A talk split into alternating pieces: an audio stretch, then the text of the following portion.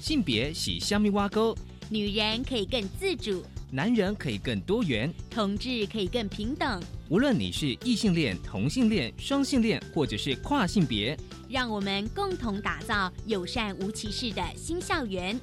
最没有尺度的声音，就在性别教育 Easy Go。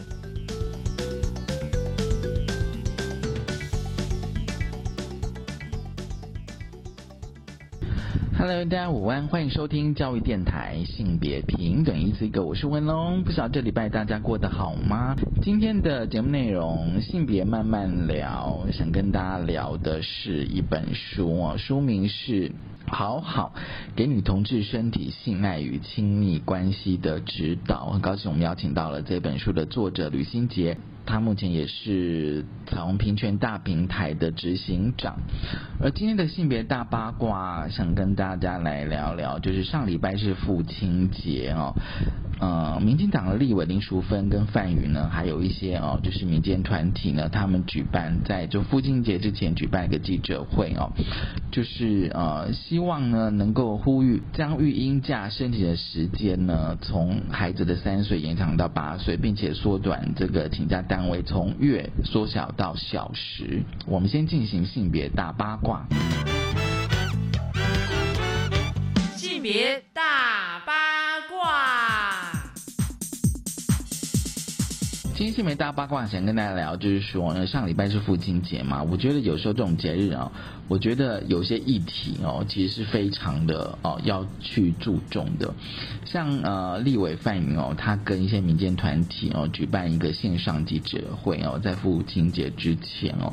就是说哦，就是呃给父亲这个弹性的育婴假哦。那其实妇女团体哦，根据这个呃范云立伟他的脸书 po 文，其实妇女团体十多年前就已经开始推动呃父亲参与育儿哦，因为呢这个并不只是对抗这个少子化的危机哦，同时也是可以在这个职场的雇佣或者家庭照顾工作上。其实大对育儿这个概念哦，就是说我们来看一下数字哦。根据劳动部统计，就是台湾现况，从二零一一年，差不多十年前到现在。请领育婴假的人数呢，就育婴津贴的人数虽然提升哦，但是呢，大家可以更细致来看，就是说男女请领的哦，就是爸爸跟妈妈请领的比例其实悬殊哦。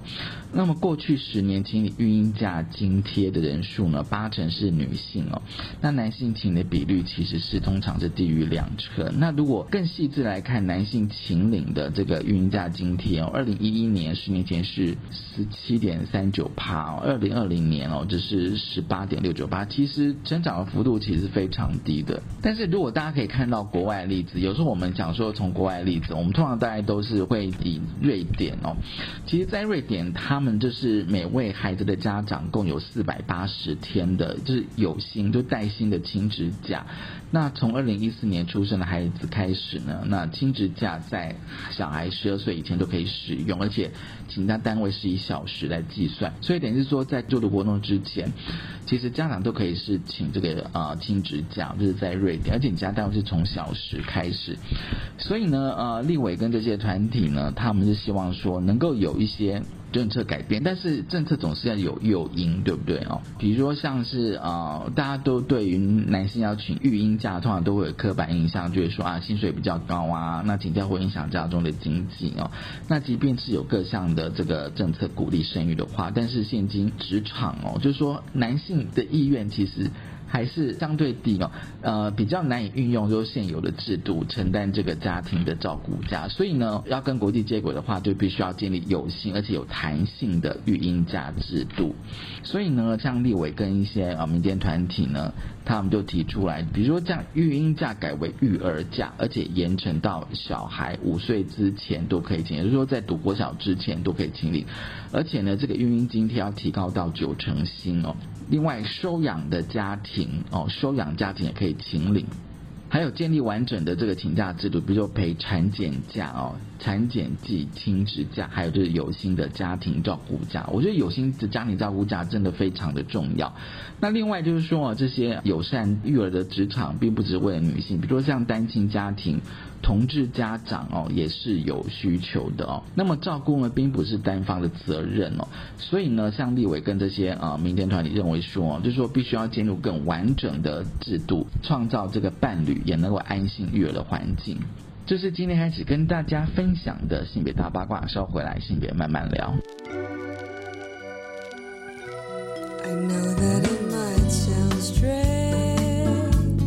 But you make my season start to change. It happened so suddenly, like heaven has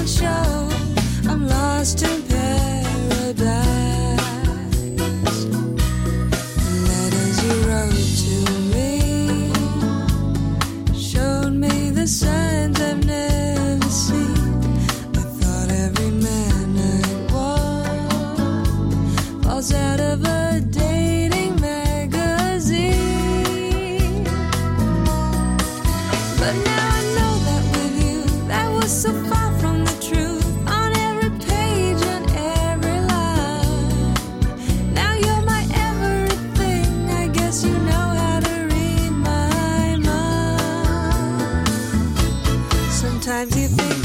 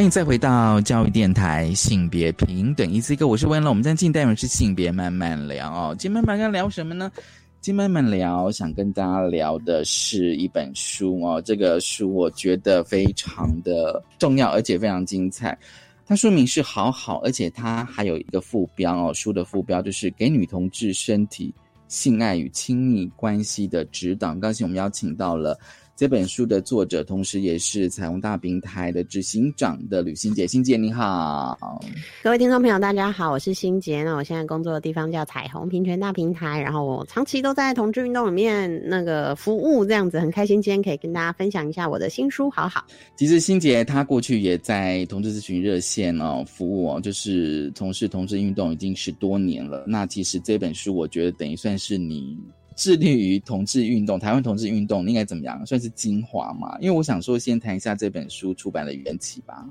嗯，这个书其实它呃，我在二零一五年就出版了它第一个版本，叫《好好时光》。那那个时候我还在呃，我刚从那个热线台湾同志咨询热线工作很多年，然后累积了蛮多跟女同志社群工作经验。那后来、呃，我有去选举嘛，然后对呃，在这个过程当中，其实也刚好有这个机会，就出了这本书。主要其实、嗯呃，就是有点是当时那个在跟女同志社群工作一一个有点像是累积跟精华。那 后来从二零一六年之后，可能比较多人认识我是从那个婚姻平权相关的工作，对比较是法律的呃，就是修改啊这种。对对对对，但是其实我自己一直都非常有兴趣，是关于这个亲密关系、人与人之间的关系，嗯嗯嗯然后包含是女性她怎我们从小到大怎么样被教育，怎么看待我们的身体、情对欲，还有性爱的这件事情。嗯，所以我觉得这本书，呃，我的初衷出发点，其实当然第一个阶段是希望可以让女同志。嗯，等于说，就他有一个比较系统性的知识，嗯可以去学习这方面身体、性爱、亲密关系。但是嗯再往前一个层次，我自己觉得，呃，这个社会对女人的身体、女人的性，其实长期以来都有非常严重的污名哦，然后也有很多，嗯、就是让我们感觉自己很不好的地方。所以我觉得透过这本书，比较是希望可以好好来正视跟讨论。这个议题，那所以它不是只有给女同志适合看，其实很多呃异性恋男性啊，哈，然后呃对异性恋女性啊，其实都非常呃欢迎可以来从这本书取得呃相关的知识。其实欣姐，你刚刚就是说，大概把你这本书哦，就是出版跟缘起大致跟大家分享哦。那你刚刚有提到说，并不只是针对女同志，那我今天也会用一个生理男性的读者来跟你分享，因为因为我自己看完之后，我突然觉得就是说，原来身体或者是。有时候觉得好像自己对自己的身体非常的陌生，你知道吗？我在读的时候，我开始就会去回想说，哎，过去我在学校的正式课程或者是非正式课程哦，不管是透过网络或朋友或其他的资讯管道得到了所谓的性教育或者性知识哦，到底是不是充足跟正确？那我看你这本书之后，我突然发现自己变得好贫乏，你知道吗？虽然它是谈女同志啊、呃身体跟性爱跟亲密关系。但是有时候从你的书的一些文字，我会映照到我自己个人的经验。你这本书我觉得很棒的一点就是，你都会有一些小经验、小故事跟大家分享。我觉得其实那个就非常的切身哦，嗯尤其是在那个青少年、青少女的阶段哦。书的第一章哦，我觉得真的是一个大灾问，就是说到性爱，你会想到什么哦？提到女人跟性，那都会说些什么？我有时候真的会这样想、欸，都开始想你这些问题、欸。虽然我是生理男性，所以那个说到性爱，你会想到什么？对很多人来说，我自己其实确实是从小到大，只要提到性这件事情，就呃，你会感觉到周边的氛围开始呃变得不一样，嗯嗯，要不就尴尬，要不就窃笑，要不就窃笑，对嗯。他他会有一些呃改变。我常常在思考这个改变是为什么哦，就是说呃，我一直在想为什么会这样，然后后来就在开始写这本书的时候，就做很多周边的这个调查，然后就慢慢嗯。发现说，哇，真的很多女性，呃，不管她的性倾向、性别认同，她其实提到性、想到性，都负面比正向的，负向比正向多很多。然后包含是呃，有些人会觉得性是很奇怪的、啊、肮脏的啊，哦，婚前不能做啊，恶心、痛苦、不干净，然后只有男人会爽这样子，嗯类似像这种东西。所以正向的反而有一些正向，大概有一半会跟那个生孩子有关。哦，怀孕就跟啊生殖对生殖，嘿对，有关。我在书里也有提到这个呃，就是情感的这个三个面向嘛，啊，哈、对，对对对，就是不管是呃承诺啊、激情啊，哈，或者是说呃，就是亲密呃感跟亲密感，对对对，这些东西，我们讨论很多亲密感跟承诺，可是性其实相对的真的是比较少。那为什么我们会这么嗯少呢？对，这个激情很少在讨论，但我们讨论非常非常多亲密啊、承诺啊，哈。但其实这个呃，在心理学里面，这三个爱的三角理论是是，当然是能够平衡是最好的。嗯、对对对，而且因为你刚刚有提到，就是那个对性的负向，你这边举个例子，其中有一个是说欲望是可怕的。我看到这个时候，还真的还有点敏感，就是说，嗯、有人觉得欲望是可怕的，然后再对照，就是说你在书里面提到了啊，因为你有引用那个一位美国的心理学教授史登堡爱的三角理论哦，就是说社会对于激情及通常避而不谈。我觉得好像对照到现实的状况，台湾现在的状况，其实有时候也会想到那个整个的对于性的经验，比如说我个人对性的经验，我觉得大家好像也是这样哎、嗯，对尤其是我们的对对可怕，而且就是我们从小在教育里面学到的东西，从来都也不觉得性是一件美好的事情，哦，大部分都是恐吓式的。至少从我我从小到大在学校里面学到任何跟性有关的事情，都是比较嗯偏，确实是恐吓式的教育，然后也是提醒说，呃，你们不要想这个东西，对。对，但其实性在我们的生命里面真的占很重要部分，而且这都是我们一生的课题。对，从教育里面得到资源，呃，真的是少之又少。对，所以我觉得这本书对我来说的意义，它的存在，为什么还要再出版，用第二个第二版，然后重新对对对呃修订，对嗯，就是希嗯望它还是可以在市面上流通，然后呃给需要的朋友一点帮助。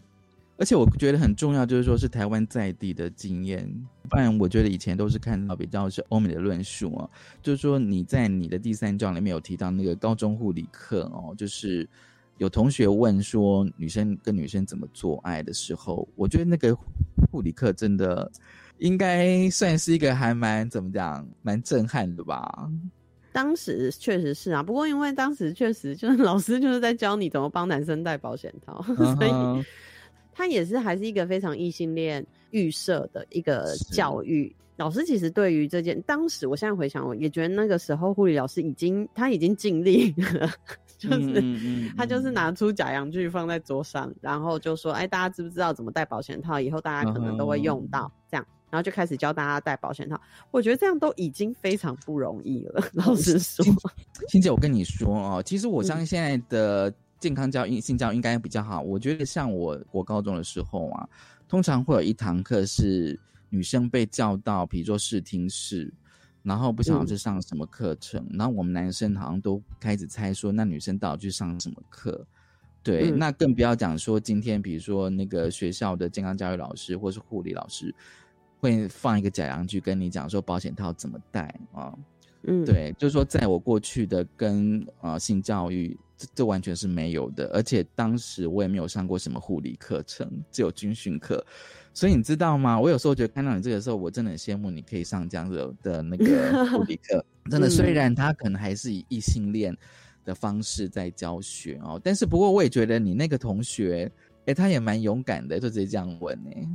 对，就有一个我高中同学就直接问老师说：“那女生跟女生要怎么做？”这样子，因为他就是、嗯因为老师介绍了跟男性的嘛，那对，这个时，候班上就开始讨论。可能当然当时是有点嬉笑的方式啊，哦但是我觉得嗯那个时候开始给我一个等于说开眼界的感觉，想说，因为我以前嗯知道我喜欢女生，可是我完全没有办法想象怎么跟女生发生性关系就是。性性爱到是这样子，对对，所以我的想象就是说，哦，那我们可能就是好姐妹，这样互相照顾一辈子，这样子。对，嗯那因为就没有这样的资源嘛，那所以就是后来对我来说，我觉得那一次的经验是一个呃，等于说我开始思考这件事。那从我的书里面，因为我们有做这个性爱的这个呃网络调查，对，其实就算到二零二一年的今天，这个呃调查是一千七百二十五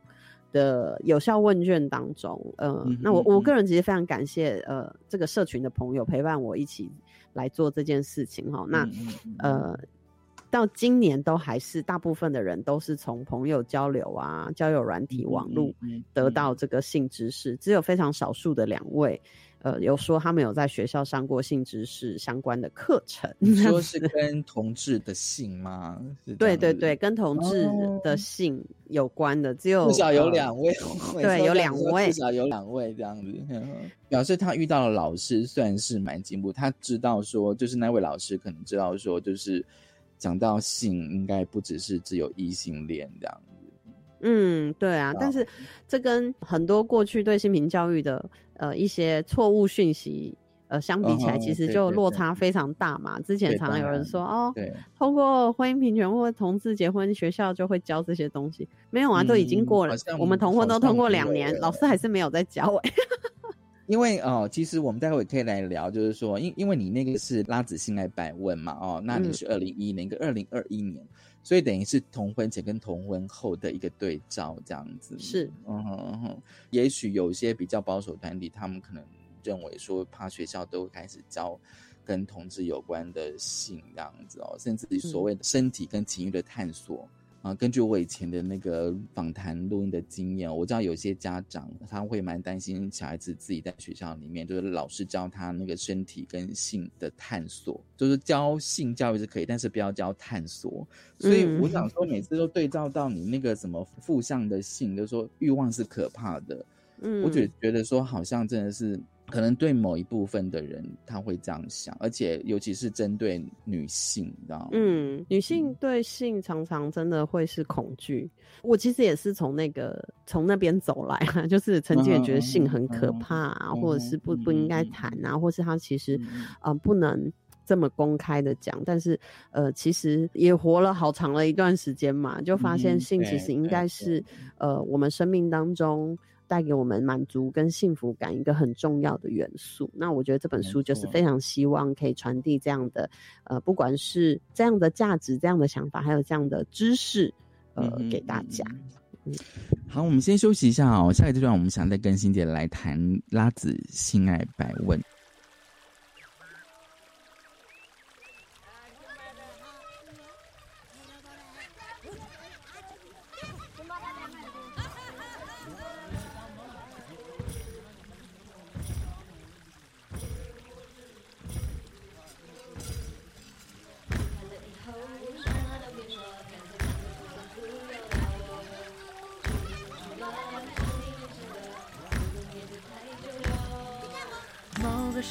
我们一起低头，一块地是你的。想想将来它会长出什么？爱，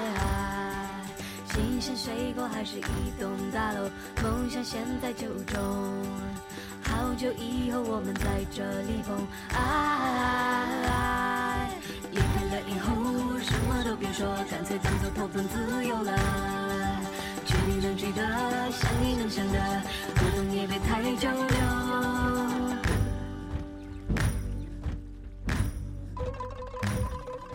现在不要动，忙着做梦没有空。现在开始动，每个结果大不同。现在半空中飘着乐观的微风，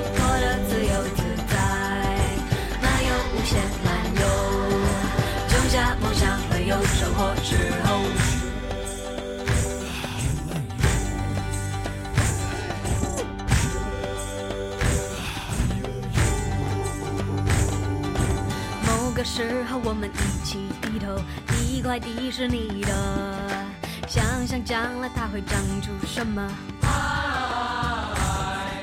新鲜水果还是一栋大楼？梦想现在就种。好久以后我们在这里碰。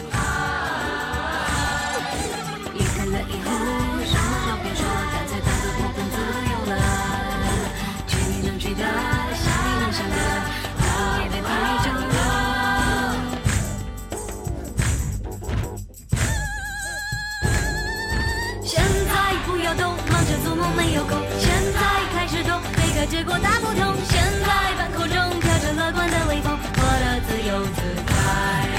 现在不要动，忙着做梦没有空。现在开始动，每个结果大不同。现在半空中飘着乐观的微风，活得自由自在。漫游无限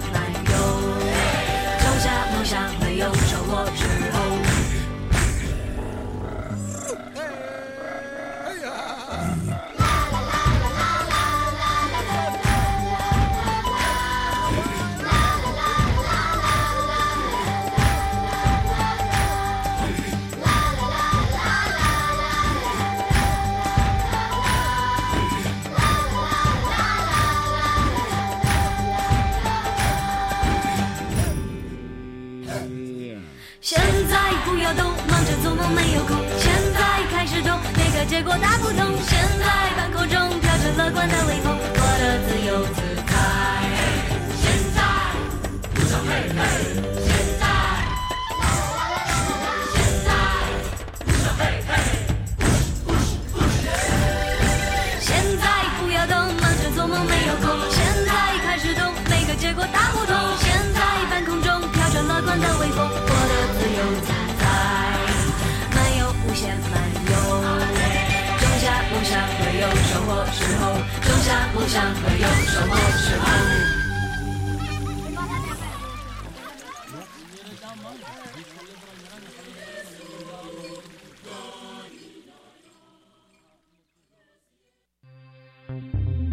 开放中高龄再就业者以及七月全月薪资比四月减损超过百分之二十的劳工，审理一万元补贴金。详情可上劳动部官网或拨打一九五五办理。国内疫情趋稳，我国民间投资下半年也渴望延续强劲动能。主计总处上修全年经济成长率至五点八八 percent。另外，全台已经超过九百万人接种疫苗，计次人口比超过四成。行政院提醒您，松绑不松懈，仍要持续做好防疫措施。以上内容由行政院提供。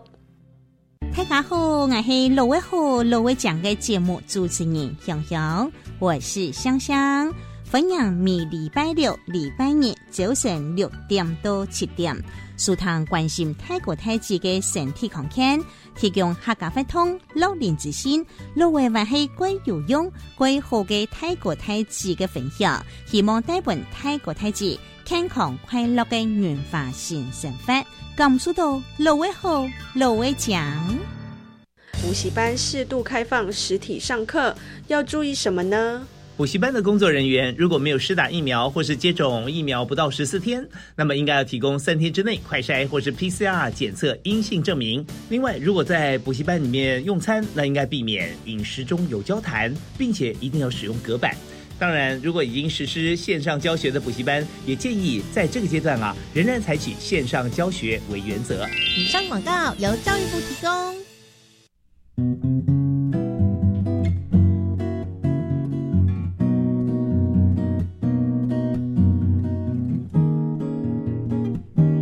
我是苏命苏米恩，你现在收听的是教育电台。Open your mind，就爱教育电台。耶耶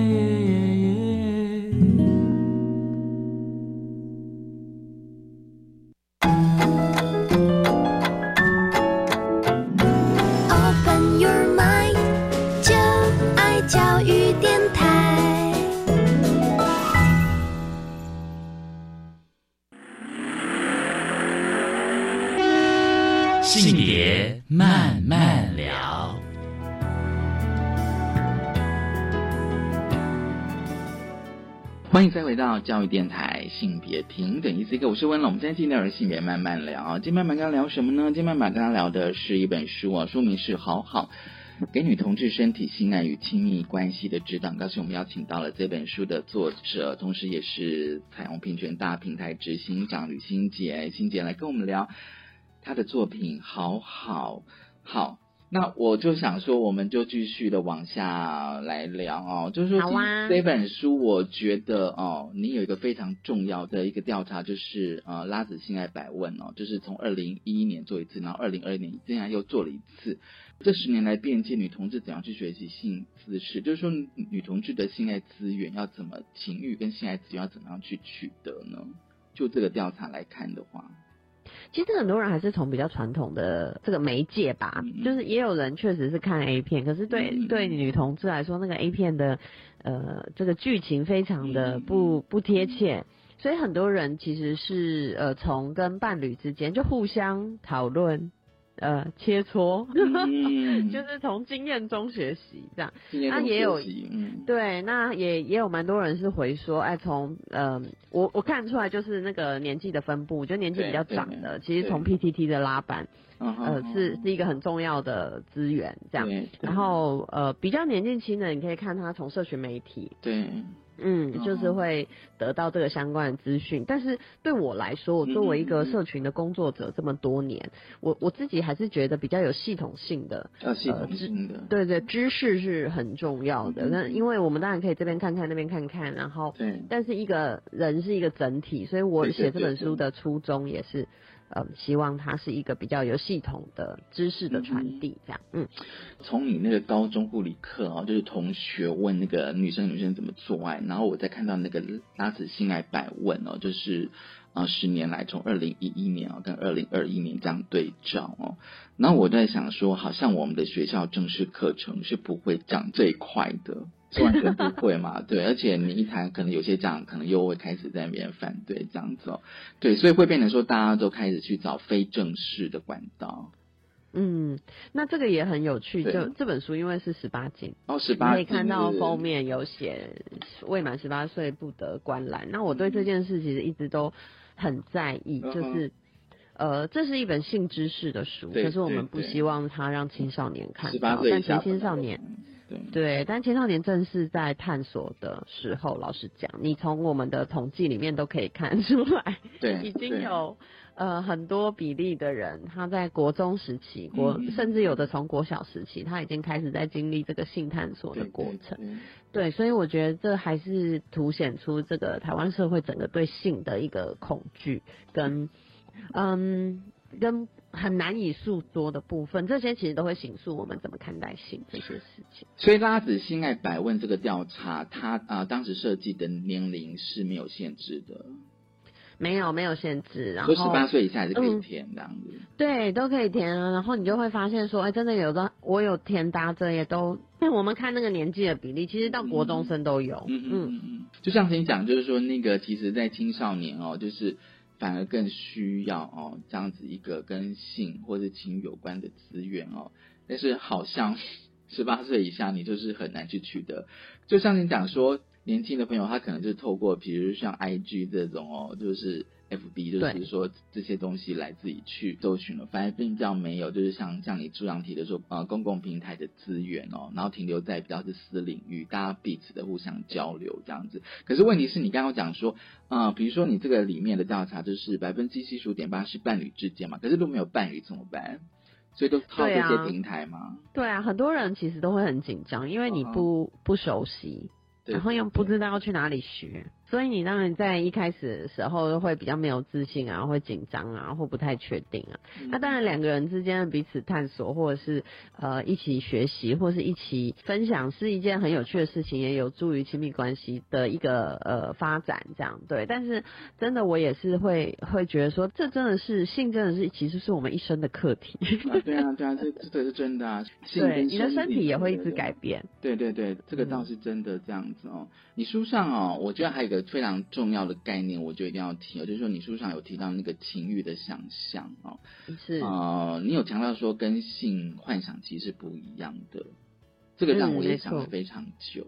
有什么不一因为样呢？我觉得性幻想比较是一种嗯很特定的、很特定的模样，嗯或是画面这样子，对。可是我觉得情欲的想象会是泛指所有跟情欲有关你脑海里浮现的东西，或是你的，比如说你皮肤的感受啊，对对，或者是你喜欢的气味啊，嗯嗯，或者是说呃，就是更更广泛一点的东西，这样子、嗯对。然后就是像我也有分享我的这个经验，就因为我不是一个很能够呃想象我没经历过的事情的人，嗯嗯对，我不太知道那个感受是什么，所以如果要去，所以幻想对我来说好像是一个比较距离比较远，然后好像没发生过的东西这样。然后，但是对我来说，呃，实际发生过的事情，它比较是我喜欢的经验，或是好多喜欢的经验加在一起这样。嗯，但是我觉得每个人自己的呃这个部分就就是你你不管是实际发生过的，或是他从来没有发生过，其对实只要是他可以让你开心，我觉得都很好。所以我觉得大家不不太会去创造自己的情欲想象，所以我就有提供一些算是 SOP 吧，你可以从这个方式慢慢来尝试这样子。嗯嗯嗯，你觉得情欲想象是比较深层的吗？嗯，是比较我自己觉得比较深层，也比较广泛。嗯，广泛，就它可能不是只是片段的剧情，对，而是可能还有更多的，比如说氛围啊、气氛啊，嗯嗯嗯嗯，然后还有这种两个人之间的感受啊，这一种，嗯，而且你刚刚有提到，就是说，比如说像什么气味啦，哦，那种，对，你在那个呃书里面有提到，应该也是你那个拉子性爱百问有提到说声音，声音这个部分，而且是百分之八十的女同志觉得在做爱过程当中是最着迷伴侣的部分。对，还有这也是情欲气想象是蛮有趣，很多人的回复是说哦这是他们非常重要的。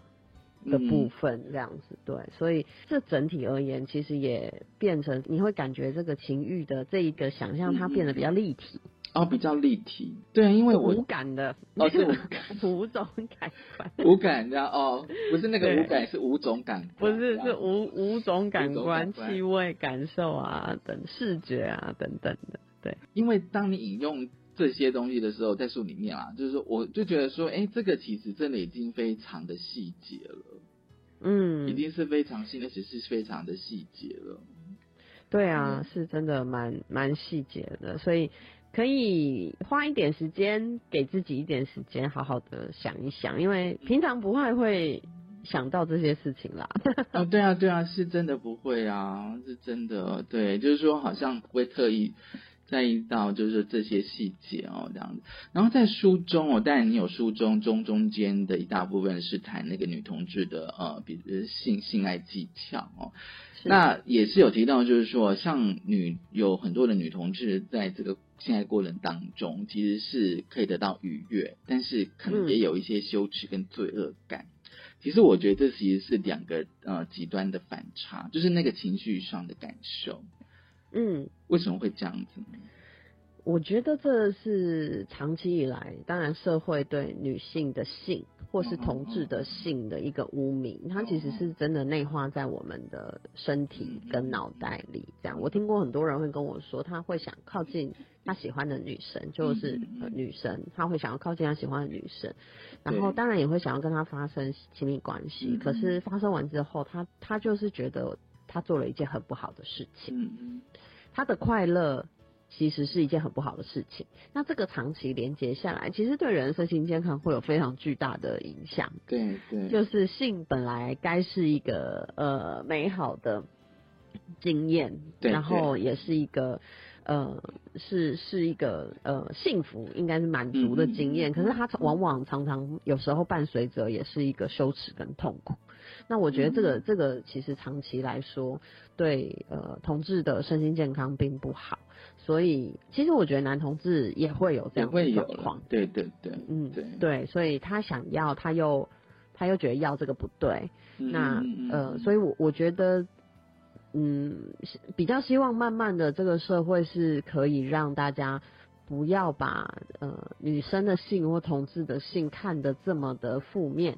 有这么多的污名。那这件事情慢慢可以去改善。那当然每个人自己的这个功课也都很重要啦，这样子。嗯。而且因为你那个就是二零二一年，就是今年的那个拉子性爱版本里面有一题，就是说就是从来没有在镜子面前看过自己的身体是二十三，然后没有看过阴部是十七趴。其实有时候我在想说，会不会有这种。就是说，除了对自己的身体的接受度，跟他在那个性爱过程中的接受度，是不是也有点关系？我觉得也会有关系，尤其是蛮多的。我觉得有一些比较阳刚的女同志，她从小经历的这个经验是，她没有这么跟她的身体有连接。嗯嗯嗯，对，所以我听过很多偏听的女同志跟我说，她不会照镜子。就我们洗澡有时候可能要要照照镜子，看看自己哪里胖了，哪里有瘦啊，或者是怎么样。很多人不会照镜子，他觉得他的身体，他不想看他自己的身体。嗯我当然也没有觉得说哦，你就一定要看或什么的，就是当就是你你自己舒服就好。但是其实这也反映出一个状况，是他没有办法去呃欣赏或是可能喜欢。他自己的样貌，那当然有些人是可能他对他的女性性征不是这么呃喜欢这样，那也有一些人确实是他在呃成长的过程中，他一直没有办法找到自己的定位，尤其是在青少年时期吧，就是没有人告诉他说你这样子也是 OK 的，你可以是一个这么呃有曲线但是又阳刚的人类。当然，慢慢在成长过程中，因为我们现在都将近四十了嘛，我跟很多的大学的好友一起长大。那呃，大概在成长过程中，这些比较偏阳刚的女同志，慢慢都会发展出一种大家自己能够接受自己身体的模样。也有些人去动了平胸的手术，但他不觉得他是跨性别。嗯哼，嗯嗯。那也有些人慢慢又接受说，我我有一个女性化的身体，这样。那我，但是我还是可以是一个阳刚的。呃，人那并不冲突，这样。并不冲突这样子哦。可能我们对于自己的身体形象跟我们的性别特质的展现，其实并不是冲突的。嗯，没错，对，那只是过去像我们小时候可能没有看过阳刚的气质的女生，对，但是她可能是有曲线的，但是她又是一个看起来阳刚的人，这感觉这些特质是冲突的，但其实它也可以在一个人身上，嗯，对，可以在一个人身上。哦，你用和平两个字，嗯，很好。你知道为什么？因为其实我也是在想这样说，比如说我们从小到大哦，因为刚刚就是说有提到，就是说如果我在学校也没有什么政治课程来教我哈，就是说呃，除了性爱，还有这些身体的意向的课程哦，可能接受量最多大概是来自一些传播媒体或者是一些广告。然后就是说女性化身体到底应该是怎么样哦？那其实哦，你书上有提到，就是说 T，就是说她比较不女性化的女人的身体，就是说可能她对自己的身体哦，就是说刚开始可能并不是很满意这样子。可是有时候我也在想说，会不会我们都被塑造，就是说一定要有标准的女性化的女性的身体？嗯，也也会，我自己到现在身体意向这个事都还是非常的困扰，然后嗯。很多女生都一路都会都还是会有这个样子，不管她的性倾向，嗯然后都会有她的呃困窘之处，在她自己的身体意向。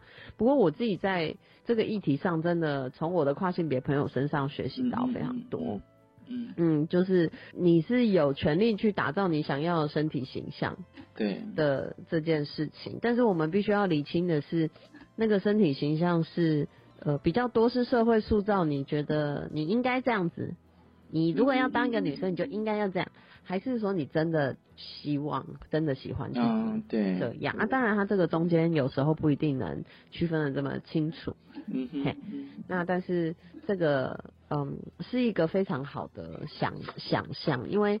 我我光举一个例子就好了，就是我我刚刚有说我很多的比较偏题的朋友，他们这几年都慢慢的去动了平胸的手术，我妈妈就会问我说，那他们想要当男生吗？这样，然后我就说没有，他们还觉得他自己是女是生。女生，然嗯后我妈妈就说：“那他那这样为什么他觉得他是女生，为什么要把胸部切掉？”嗯嗯嗯，所以我们就觉得女生如果觉得自己是女生，我就要喜欢我是胸部大的，胸部大就是好的。对，如果我觉得我是想要把胸部切掉，那你就是想要当男生。嗯，但其实这些人他们都还是觉得自己是自己是女生嘛？对他们只是想要一个呃平胸的身体。嗯嗯这件事情我觉得就会是一个去跳脱过去我们对女性身体的想象。嗯的的一件事情，我自己觉得蛮蛮棒的。我我也从这个中间学习到很多，因为我以前也会有这种想法。他们要去切胸部的时候，我也是问他说：“那你好，你是挂吗？”嗯，那身体一定会影响到性跟哦，对啊，对的，对啊一，定会的嘛。就是说，因为你书上提到说，如果他对自己的身体并不是满意，也许在那个性爱的过程，可能就是会受到影响。就是说，我现在对自己我身体很满意的话，那现在过程是不是相对而言那个满意就会比较好一点？就是说，在那个过程是会比较愉悦，而且比较可以接受，嗯比较自在吧哦比较自在对。嗯比较自在。好，我觉得接下来哦，我想说哦，你在书里面当然有非常多的议题哦。那嗯我会觉得有一个议题哦，因为你书也提到非常多，比如说像那个呃女同志去就医哦，我们稍后嗯回来、来聊这个议题。我们先休息一下。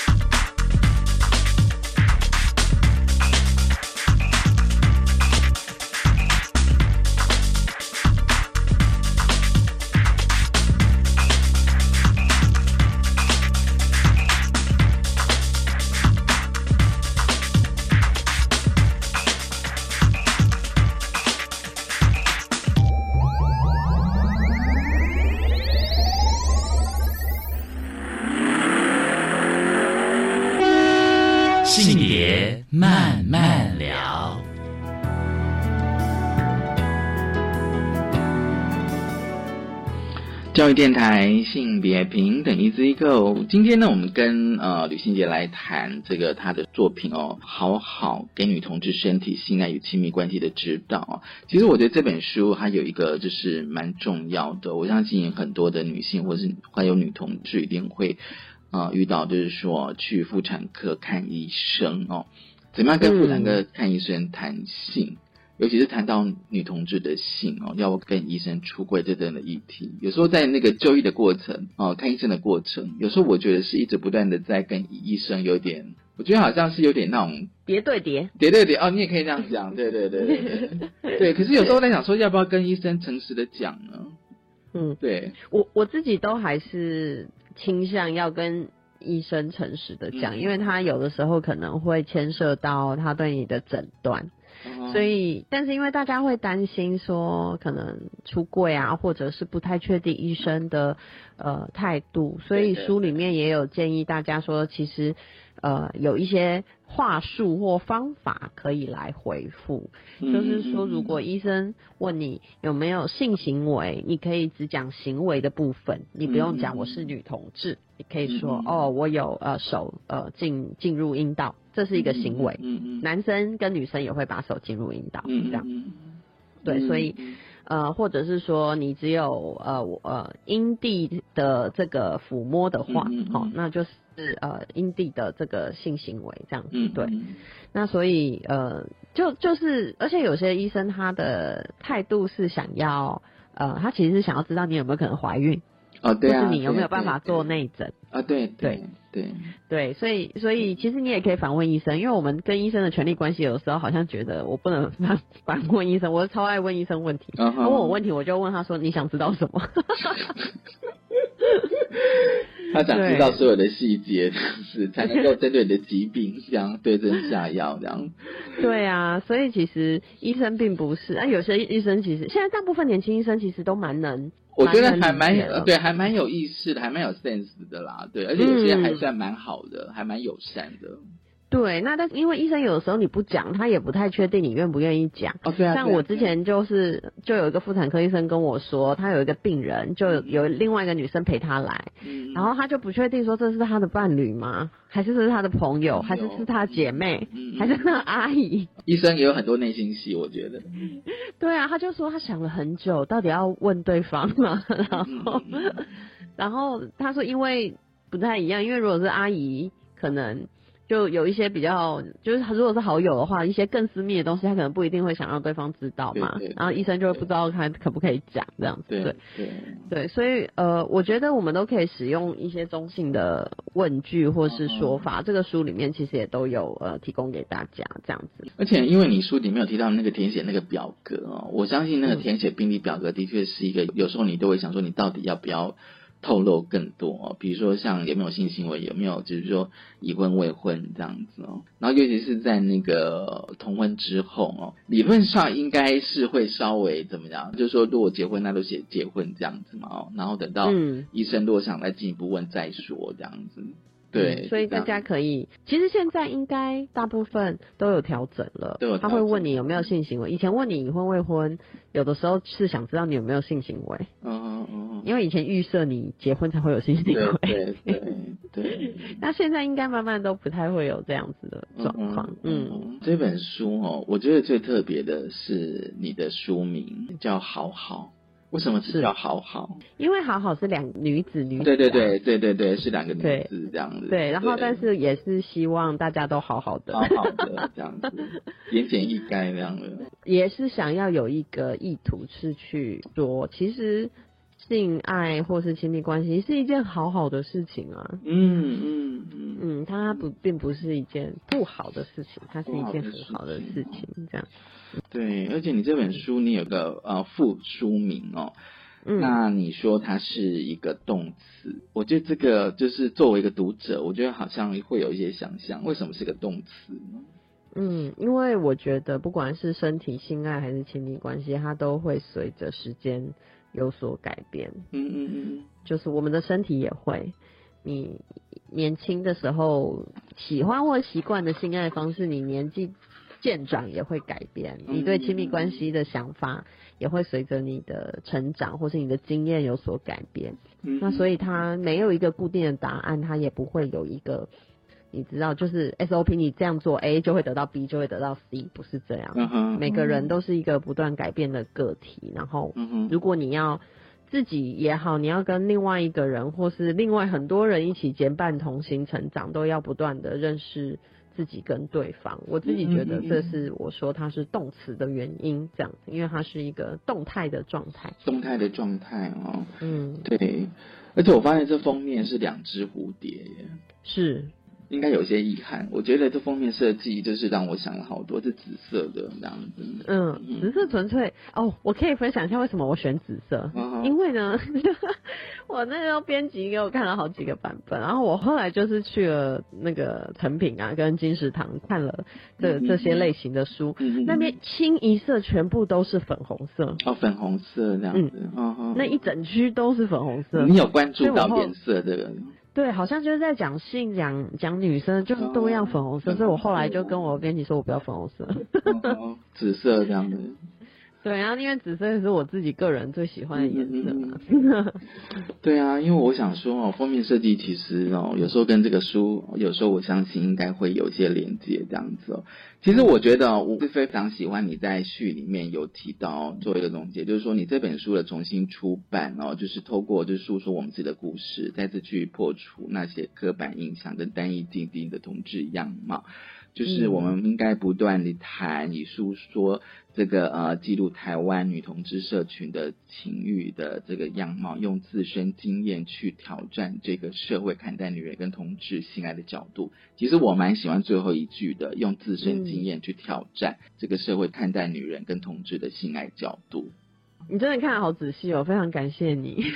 说 因为感动。因为我觉得看女生在谈身体跟性爱的书哦，我会感受到那个细腻度。哎，就是说，哎，好像有时候我在讲讲，可是我讲不出来，你知道吗？就是那个跟身体跟性的感觉。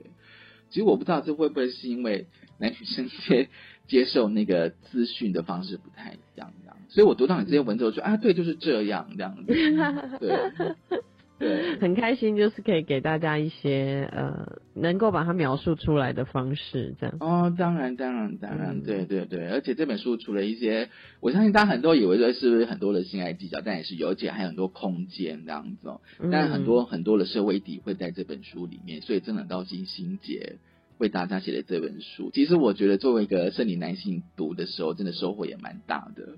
嗯，非常感谢你，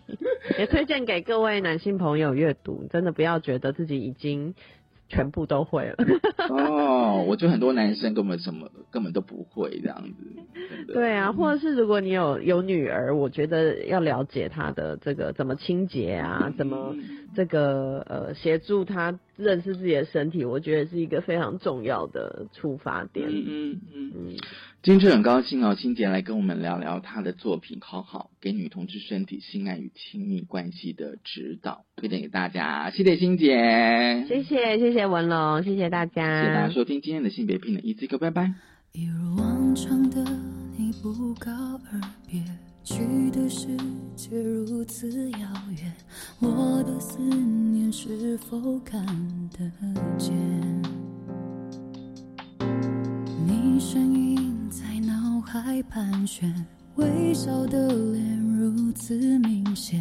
顿时瓦解所有的泪水。的 p 如此美，但再也看不见，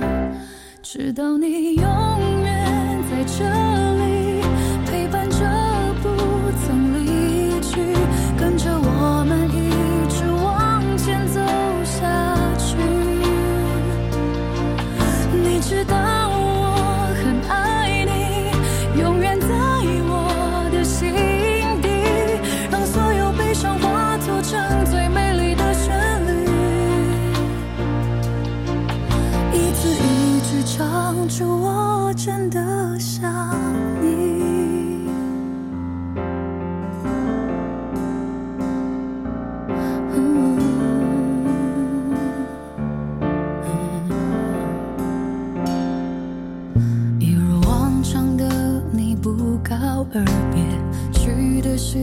如此遥远，我的思念是否看得见？